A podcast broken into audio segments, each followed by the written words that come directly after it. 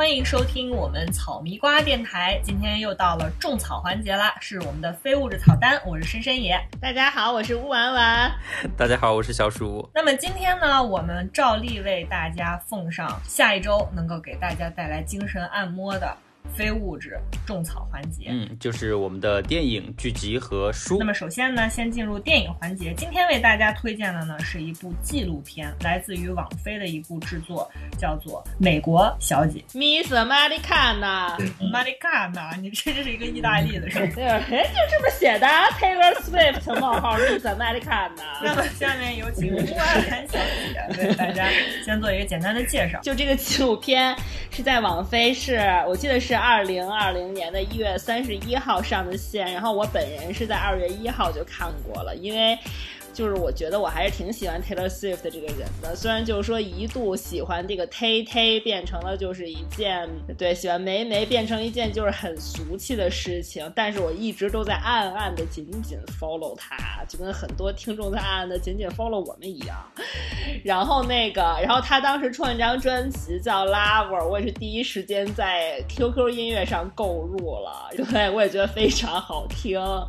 然后我就想说看一下这部纪录片。就是能更加更好的了解一下这个，因为我本身一看到这个纪录片的名字，我其实觉得非常非常适合他，因为其实 Taylor Swift 在我心里她就是美国小姐，就是我觉得她特别能代表美国的一种精神，就是就是她非常整个人传达出来一种就是说什么要平权呀、平等啊、努力工作呀，她传递出来的是美国人想输出给全世界的那种价值，对对对，exactly 就是这样，就是又国际化，但是同时又特别有美。美国人特别。有那种自信、开朗，然后有特别有创造力，然后 hard working，然后特别相信，而长得也非常漂亮，而且相信自己的魅力，然后就是特别有那个 go power 的感觉，好像就是可以去成为自己想要的样子。觉得她整个人非常非常的美国，然后还有特别符合我们对美国女孩那种想象和憧憬的样子。我我觉得豆瓣的简介非常好，有一句话我要借用一下，就是说该片讲述了 Taylor 是如何在他人的期许之下找到自我的故事。这个时时期是从什么时候？开始的，主要记录了他这个《Lover》这个专辑的那个创作的过程，就就那个时期，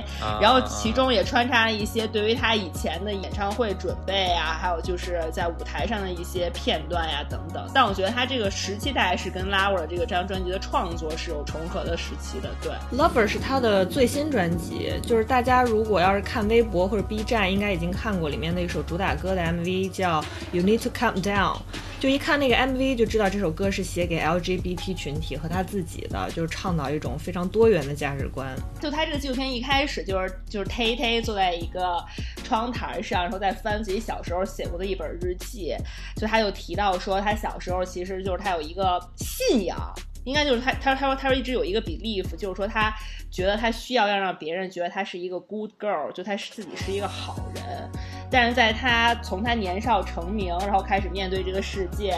然后就是跌跌撞撞一路以来有巨大的成功，也有迷失的这个过程当中，他就发现其实就是 to be a good girl 本身其实是一个伪命题。就就像他已经这么完美，已经这么正面，已经这么美国甜心小姐了，但他还是会被很多人质疑。比如说小时候去。领那个 MTV 最佳录影，那是在他十七岁那一年。对，哦，十七岁是吧？就被那个 Kanye West 抢话筒啊。到后来，大家对他的诟病的点，觉得就是他换男友换太勤呐。然后就是会在那个红毯上颁奖礼上，就就会有记者冲他喊问他今天晚上打算带谁回家之类的。对，就是格莱美的记者也很贱，在红毯上面问他说：“你今天晚上除了带奖项回家以外，应该也会带男人回去吧？”我觉得他在里面其实有说到。一个就是他对于这件事情的一个看法，就是首先他是一个从小就有音乐梦想的人，他是很希望能够在很多人面前去表现自己才华的，有这么样一个愿景的女孩。所以只要是他表演，他就很希望能够得到大家的掌声，也就是一个正向的回馈。有这个正向的反馈给到他，他就会非常的开心。所以他不断的希望能够通过得到人的认可。来给自己获得这种成就感，带给自己快乐，所以他就觉得，那我就是要变成一个大家都会说他好的那种人。比如说，我要漂亮，我要瘦，我要高，我要交特别帅的男朋友，然后我的歌曲要卖得好，我唱的歌里面特别励志，然后我跟大家要看起来就是特别好相处，我是一个朋友很多的人，就是大家觉得什么事情是会让人说好的，他就去这么做，因为说好会让他快乐。但后来才发现，就是我已经在努力的去成为你们都会觉得好的那种人了呀，为什么你们还要来 diss？尤其是在他发生了就是跟卡戴珊那一家发生了那些就是被其他人去 diss 去伤害的事情之后，所有人都愿意相信他就是那些人攻击他所说的那种毒蛇啊 liar 吹对等等。因因为好像大家会觉得说像卡戴珊这他们这家人非常真实，因为毕竟你们的一切都是活在镜头下，大家可以看到你们。性爱录像带呀，看到你们姐妹撕逼呀，但是好像 Taylor Swift 就是永远在大家面前都是特别 ready for，就是大家去炸着他，镜头去拍他这些。我觉得大家在这种事情之后，反而有一种落井下石的快感，就是说你平时给我们展现出来的都是这么完美的形象，我不信你没有任何缺点。没错，所以如果要是对 Taylor 到底经历了什么样的挫折感兴趣的小伙伴们，可以紧紧的 follow 我们。我们可能会在下一期的八卦里面跟大家好好盘点一下 Taylor 到底经历了什么。因为我觉得有一个很有意思的事情是，这是一部等于是人物传记类的纪录片。就大家可以想象一下，你之前所看到的人物传记类的电影的纪录片，都是拍给谁的呢？都是拍给死人的。我还我还认真思考了一下这个问题，没想出来答案。你比如像我最近看过的纪录片。是关于 Eric Clapton 的，他是一个非常有名、非常有地位的摇滚乐手，号称是史上最厉害的吉他手之一。就他也已经是年过古稀了，七十五岁了，而且已经囊括了一大堆的格莱美奖项和摇滚的成就，而且他也是经历了人生各种各样的起起伏伏，见过了生死。对，就是你有成就在，然后也也感觉就差不多，你的人生就已经定格或者说定型了，才会去给你做这个记录。对对，但是大家可以想一下，Taylor 他有一张专辑叫《一九八九》嘛，因为他是一九八九年生人的，他今年才三十一岁。三十一岁的一个姑娘成为了网飞，也就是网网络大流量，现在基本上是最顶尖顶流的电影制作公司给她制作的这么一部影片，就可想而知，三十一岁这个年纪，让一个女孩到底经历了什么？她的人生故事真的是我们难以想象的，就哪怕这个纪录片你去看，真的也就是冰山一角。呃，就是有她有她对于她自己以往的一些认知和那个为人处事习惯的一些反抗，就是你感觉到她其实是随着。他年龄的不断增长，还有他就是一段时间的沉寂。就他会感觉到他自己想要发声，想要想要说说一些话，做一些事情，来更勇敢的表达立场，来更勇敢的做自己。就是他当时其中有一段，就是说他要不要发一个 Instagram 来表表表达，要发表一个非常有倾向性的一个政治立场这件事。对，然后当时我记得他爸爸还有他什么经纪人之类，其实都非常非常的反对。对，说因为不希望他重蹈这个 Dixie Chicks 的覆辙。然后这 Dixie Chicks 这段深深深也给大家。大家讲一下，这个南方小鸡呢，是其实是在我大学时候看格莱美奖，非常喜欢的一个美国乡村摇滚的一个女子组合。呃，他们有一首歌叫《I'm Not Ready to Make Nice》，你听这个题目《I'm Not Ready to Make Nice》，就是一个很有态度的。这么一种创作的取向，然后他们在那一届呃格莱美拿到了很多很多的奖，也就是说是一个即将就是可能会登上比如说像名人堂啊之类的这种宝座的这么一个乐团，突然间就销声匿迹了。就是你你坐在这儿等着想说他们该出第二张专辑了吧？哎呀，我要紧紧 follow 他们，结果完全没有，悄声匿迹。他重新回到我的视野，是因为在 Beyonce 那那张 Lemonade 就是柠檬水的那张专辑里，对对对，那那首歌，对他们合作了 Lesson 超级厉害，因为他们的演奏、他们的演唱都特别特别厉害。然后我才去看了一下他们到底是怎么回事。然后他们也这次出现在了 Taylor 纪录片里面，就就是刚才乌婉婉说的，希望这个作为一个歌手不要和政治扯上关系。因为南方小鸡真正让他们当时格莱美的巅峰状态，然后彻底消失出大家的视野，是因为他们在某一次的演出中说：“我为布什来自好像德克萨斯州而感到耻辱。”就因为这一句话啊，触犯了政治禁忌是吧？对，所以说，其实在美国，你要想谈就这么言论开自由的地方，你要想谈政治，也是件非常玩火的事情，相当于对对，因为他一定会冒犯一部分人，你就会从一个大家都可以听你听你流行音乐的这样的一个明星，就变成了一个意见领袖。所以说，一定会有很大一部分人开始不再买你的单。我的天呐，那我现在现在更加敬佩《傲骨之战》剧组，真的。是啦，但这个东西本身就其实对于 Taylor 来说，以前可能就也是一个他自己想做一个 good girl，想做一个好人的一个自我束缚，非常努力想尝试来打破这个身份对他的束缚，来找自己的这样的一个行动。大家真的可以去感受到，作为女性在生活中感受到了很多微妙又经常会发生在我们身上的，让你觉得就是在性别这个场域里面让你感受到不舒服的事情。但是你看这个纪录片，真的是有一种感官上为一个。美国的一个女孩，一个积极乐观向上的女孩，她如何重新获得一种健康的快乐，而为她高兴的那么一种感觉？我真的看完，我就第一个感觉就是 I'm happy。就这种这种感受，肯定也会鼓舞你。就是看过之后，就是 I'm happy for her，太好了，就是大家都能活成这样，就太好，真实，没错，又健康，没错。嗯，只要搜索 Taylor Swift 纪录片，应该都可以找到资源。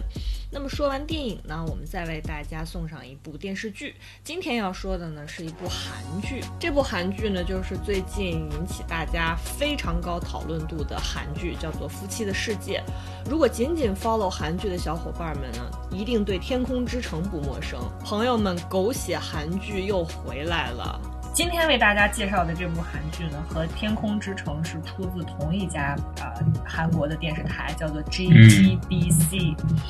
先给大家介绍一下这个电视台，大家可能就是并不是很熟悉，因为大部分人主要对这个韩剧的呃出品方的了解，应该是除了它的三大电视台，就是 KBS、NBC 啊，你怎么不说 CNN 呢？NBC 还有 CCTV。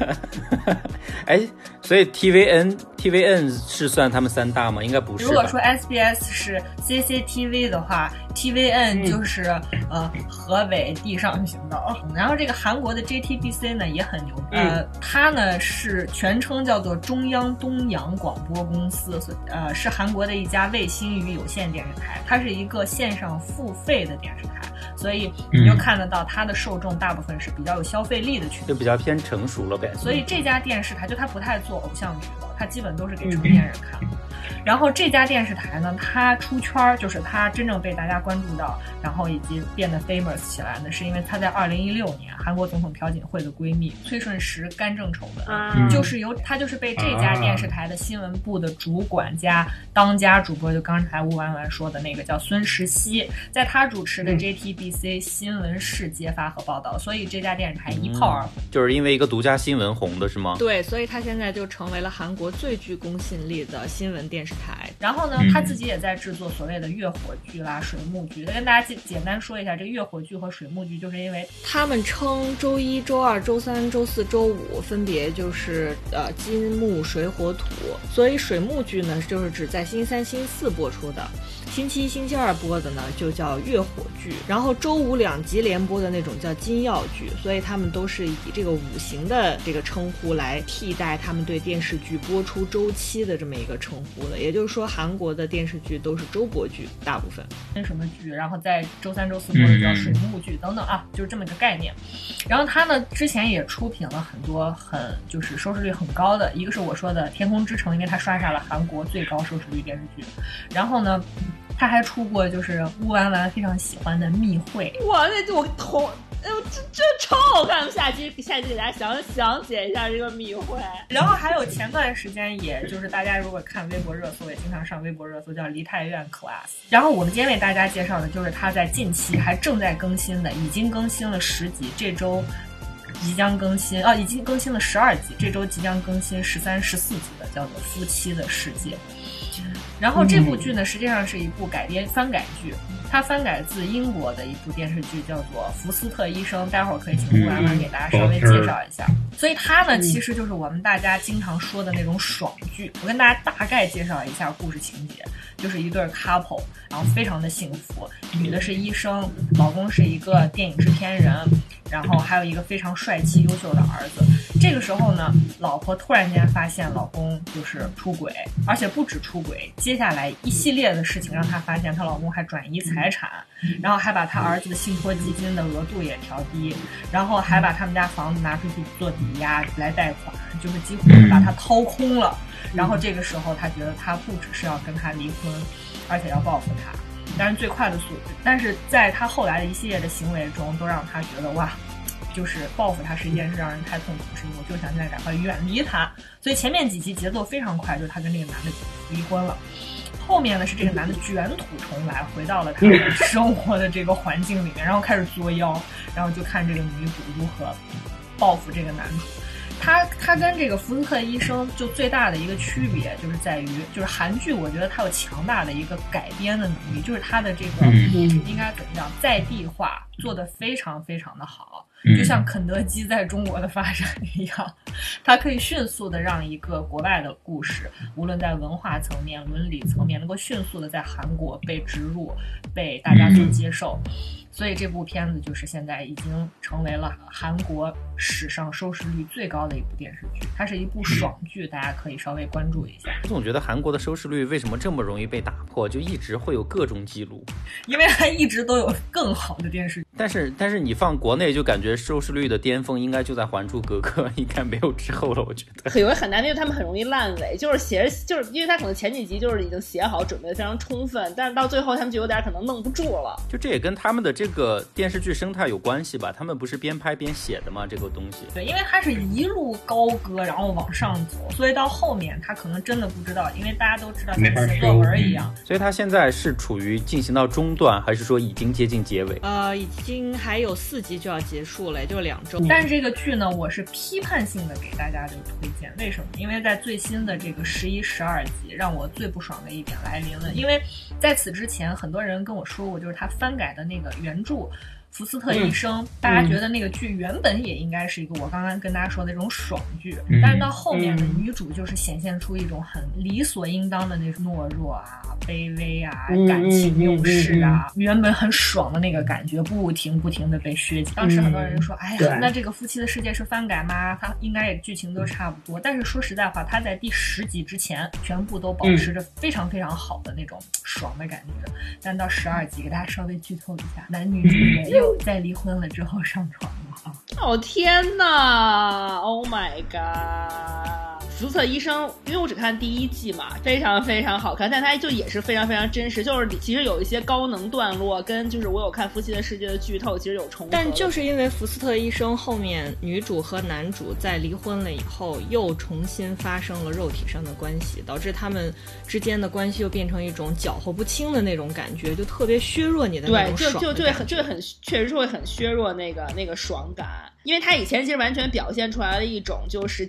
很歇斯底里的那种，鱼死网破、玉石俱焚的那种，就是我们必须争出一个胜负来，要么我们就同归于尽。对，完全就是一种战斗状态。福瑟医生的那个电视剧最后第一季结局呢，就是你就已经离婚了，然后她老公已经搬去跟那个这个小三儿这个双宿双飞了，然后她好像就一个人自己在公园里坐着，好像就是在想这些事，感觉就已经恍如隔世的时候，突然就有一个路人在她面前就是。休克了，晕倒在地，然后他立刻就冲上去，开始就是抢救这个路人。英国的那种阴霾的天空里，突然就是射出了阳光，照在他身上。他好像就是又又找到了他身为一个医生，身为一个女性，然后身为一个母母亲身上的那种圣光的感觉，好像就又 peace，就觉得说生活中的闹剧确实就是闹剧，但这个闹剧过去后，就是作为这个作为一个女性，你还是要 move on 的那种感觉。其实包括夫妻的世界，他在他们在这个取向方面，或者在这个定位方面，都是。差不多的都是很很准确的。我定位的是一个现在呃社会中一个相对成功的精英女性，因为她是一个医生。大家知道，女性能成为医生，而且是成为一个。他们那个医院的副院长这么一个职位的一个女性的话，相对来讲，她就是社会中我们通常所说的那种成功女性。也就是说，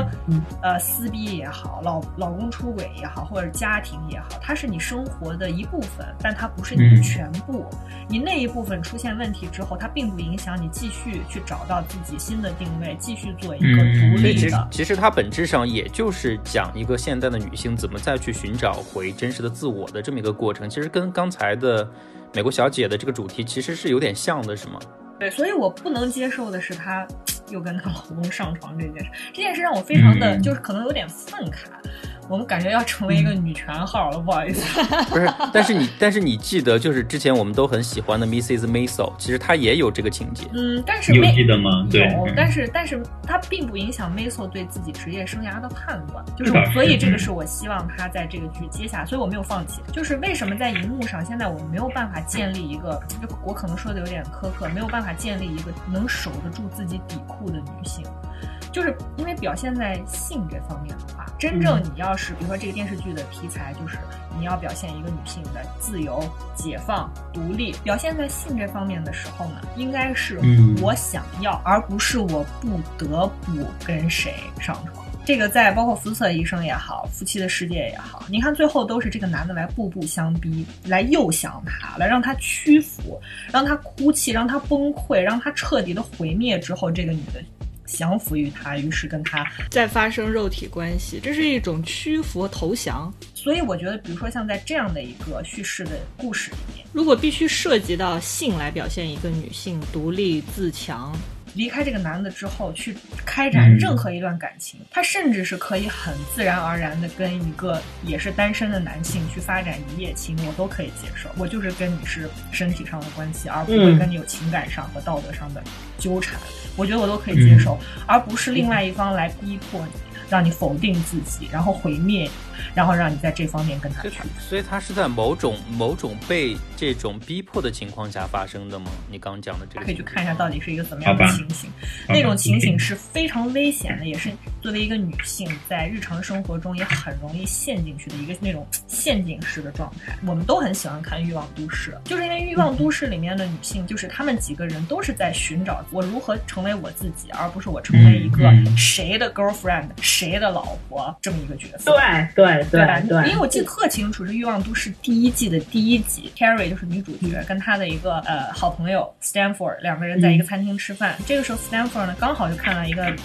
非常帅气的男性走进这个餐厅，他就跟 Carrie 说：“不要往那边看，不要往那边看，那是你的前男友。”这个时候话外音就响起，Carrie 在话外音的那个场域里面就说：“这个男的以前是我的前男友。”我们两个分分合合很多次，我每次都被他抛弃，所以我的朋友们看见他都非常的讨厌。然后这时候他的好朋友 Stanford 就跟他说：“你不要过去哦，你不要又跟他在一起哦，你不要跟他在一起之后又来找我哭哦。” Carrie 说：“我当然不会了。”但是 Carrie 把他的那个餐巾放到凳子上之后，他说：“我先去上个厕所。”实际上他就又去跟那个男的打了个招呼，然后两个人就约了一下去酒店开房。但是去酒店开房的时候呢，那个男的就是让。Carrie 云雨一番，非常的开心。这个时候，这男的说，从被子里面钻出来说：“现在我们该进入主题了吧？”Carrie 这时候看了一眼手表，说：“哦，不好意思，我的日程很满，我该走。”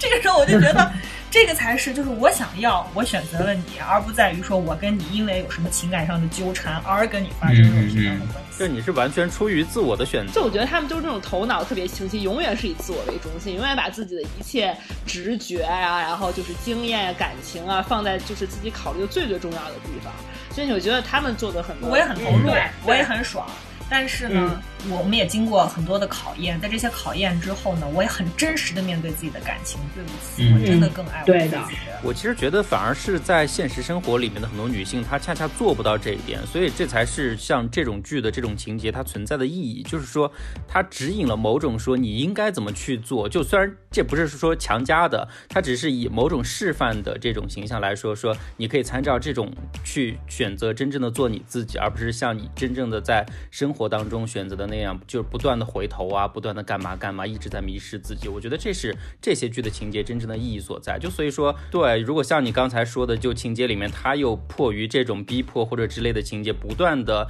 去回到之前的这种生活的方式之类的话，所以这种就真的就是。非常不可取的一个方式，是对我们中国女性来说非常需要，对于中国男性来说也非常需要。就现实生活已经挺苦的了，荧幕本来就是给我们造梦的地方，就在那里，我们完全可以用我们想象的最爽的、最应该的方式去处理那些让我们无能为力的问题。电影电视剧不就是造梦吗？为什么还要把这种梦打碎呢？对，就你看剧一定要有造梦的这种功能。我们可以打小三，我们可以报复老公，我们可以成为成功女性，我们有选择的权利，这不是很好？然后，然后我们的号儿又往女权的路上走了一步，迈了一大步。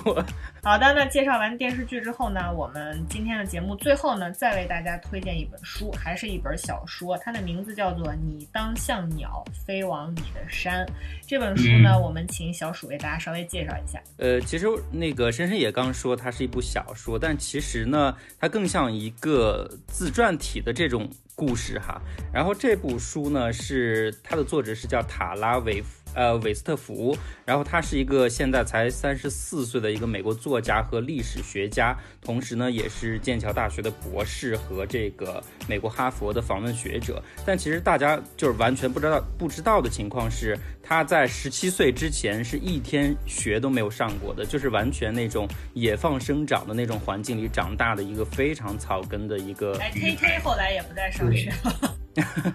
但是他的这个状况不一样，是因为什么呢？就是因为他是从小生活在一个摩门教的一个家庭。我不知道你们有没有听过摩门教的这个？我觉得你为大家简单介绍一下吧。其实是属于这个基督教的一个所谓的分支吧，教宗之类的，就是非常的极端和严格。就是他本质上是完全不相信这个世界的，不相信人类社会，他就会觉得说这个世界外面的所有东西都是非常危险的，所以你必须待在家里。就是你是你好像。你生活的所有全部都是为了去准备应对所有有的危险，某一天突然而来的死亡之类的这种感觉，就是他们把整个的人生当做一个枷锁来活的。所以在这种教宗之下呢，就是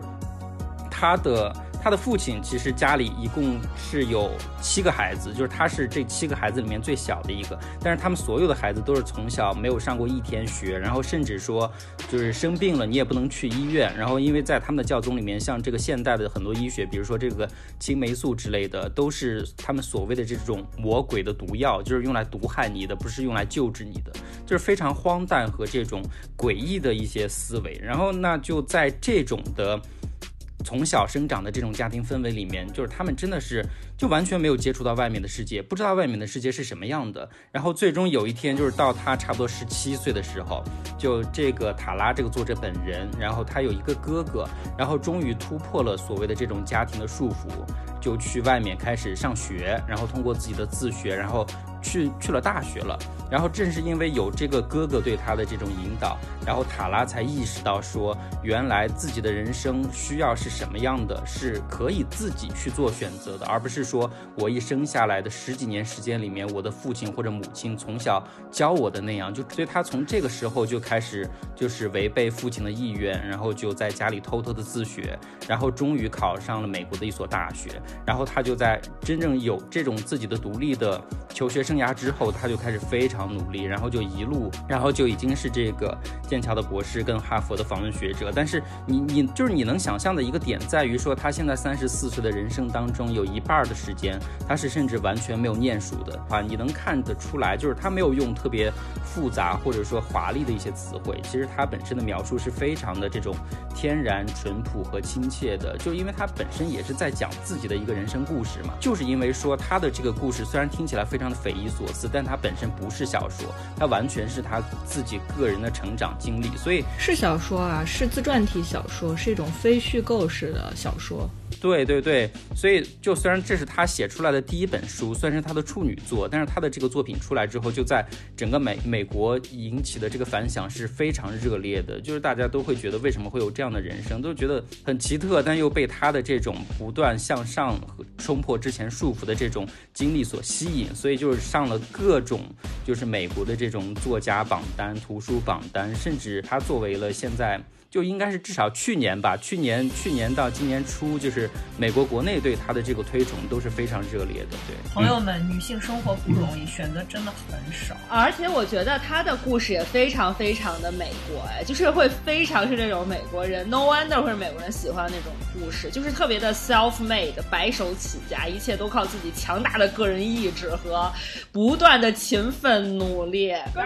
国家不用管我，美国给我提供最厉害的武器，就是给了我这种特别强大的价值观。我只要有这种价值观，我就所向披靡。对对，这完全就是美国人最爱的故事，就是他他他简直就是学术界的 T T。其实你们知道，就是他写这本书的重点，其实他是放在说什么，就是说放在教育这件事情上的，就因为他觉得他自己前十七年的人生是完全没有经受过任何这种知识的教化。和外面世界和眼界的开拓的，所以他十七岁到三十四岁的这个阶段，才是真正他觉得他受到了这个世界的教育，接受了很多的知识，去开拓了很多的眼界。所以正是因为这个受教育这个字眼儿，才让他的人生发生了很多的改变。就然后他他其实在这本书里面自己对这个受教育这个词哈，就是因为他的这个呃书的英文的原文原名就叫做 educated。Educated member 就是你如果翻译过来的话，就是受教育回忆录。当然我们不可能这么翻，因为太无趣了，就感觉。那我们的翻译真的是信达雅哎。是是是，就是所以当时我专门去查了，就是说为什么他的这个在英文里面的这个词义肯定跟我们理解的不太一样嘛？就可能那个东西的话会让英文的这个作呃读者很容易去接受，但是中文读者就不容易。所以我去查了为什么说中文最后翻译成了这个“你当像鸟飞往你的山”，因为我最早真的是被这个名。字所吸引的就觉得非常特别，然后然后我查到说就是当时的这个中文翻译就是，嗯，他去想了很多的办法，就是他最早是想把这本书翻译成为叫做教育改变人生，但是就你你你认真会去想，一个是这个名字很像一个教辅教材，你觉得吗？就像高三学生就每个人都要去必买的那种，就是父母去看的五年高考三年模拟。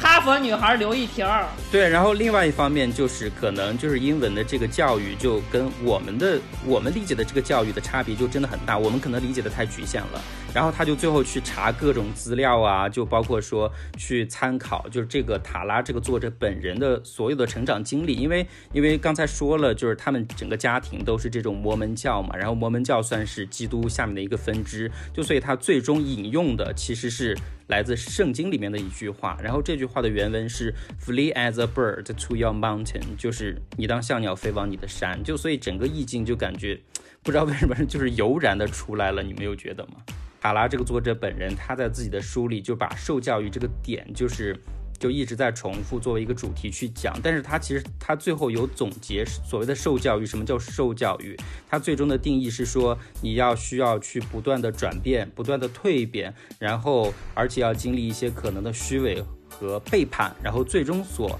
形成和定义的一个全新的自我，他是这么去解释“教育”这个词的。就所以说，你整个把这个词的意义和这个境界，除了他对他整个人生的这种回顾以外，有没有什么特别细节的东西，让你觉得哇，真是触目惊心？阳光照射不到的地方，竟然还发生着令人匪夷所思的事儿。这就是让我觉得，就真正触动我的地方在于什么？就是你真正去想，就这个作者本身是一九八六年的，他其实年纪比我们也就只大。几岁而已，对吧？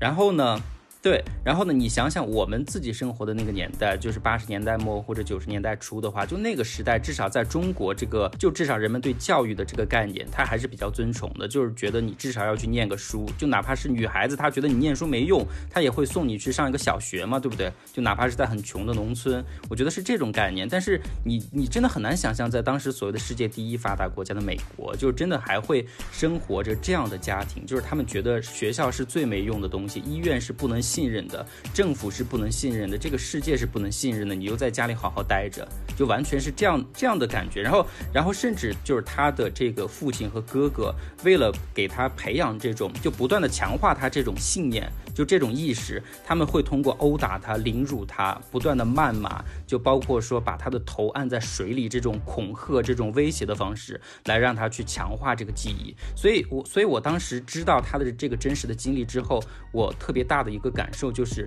一个人，尤其是一个女孩子，在十七年的生涯里面经历了这么多让她痛苦的东西，然后她最终还能有勇气去脱离这些，真的是非常了不起的事。前十七年是自己也很认同这个东西，还是说一直都觉得这是错的，还是说在某一个时刻意识到这些东西是错的，我不应该再去坚守？你从小肯定是你，你小时候没有什么判断能力嘛，所以你的价值观和你的整个人生世界观都是由你的父母、你的家人。人去灌输的，尤其是他是接触不到外面世界的，所以他没有来源和渠道。就我大概记得，好像有一个细节是，他某一次，他某一次好像被一个钉子之类的东西扎到了，然后，然后最后他是自己把这个钉子往外拔，还是说他突然意识到说某些东西有可能是不对的，某些东西可能是在伤害你的，你你必须拼命的去逃离它才可以。那我觉得大家可以去看一下，尤其是因为我觉得这个对于不管是男生还是女生，男性还是女性，自我意识的觉醒的那个 moment，我觉得真的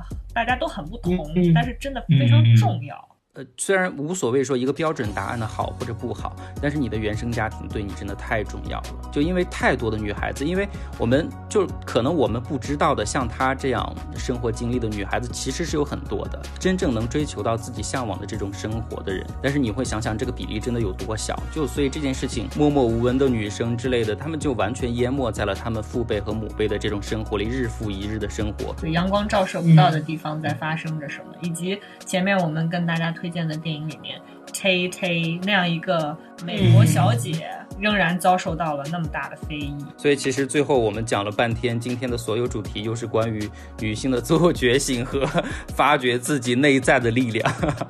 好了，那以上就是今天我们为大家推荐的电影、电视剧和书。详细的信息呢，我们会在这个文字的部分呢给大家稍微做一些说明。如果大家想要到网上去搜寻过来看的话，可以紧紧的 follow 我们的微信公众号，紧紧的 follow 我们。那么以上就是我们这一期草泥瓜电台的。的种草单元，下一期呢就又到了我们的吃瓜环节了。对，我们的八卦环节啊，在这儿呢给大家稍微做一下预告。我们下一期的这个八卦吃瓜呢，主要为大家想要盘点一下刚才说过的 Taylor Swift，一个三十一岁的姑娘是如何在美国经历起起伏伏，从一个美国小姐，然后走向毁灭性的人生，又重新站起来。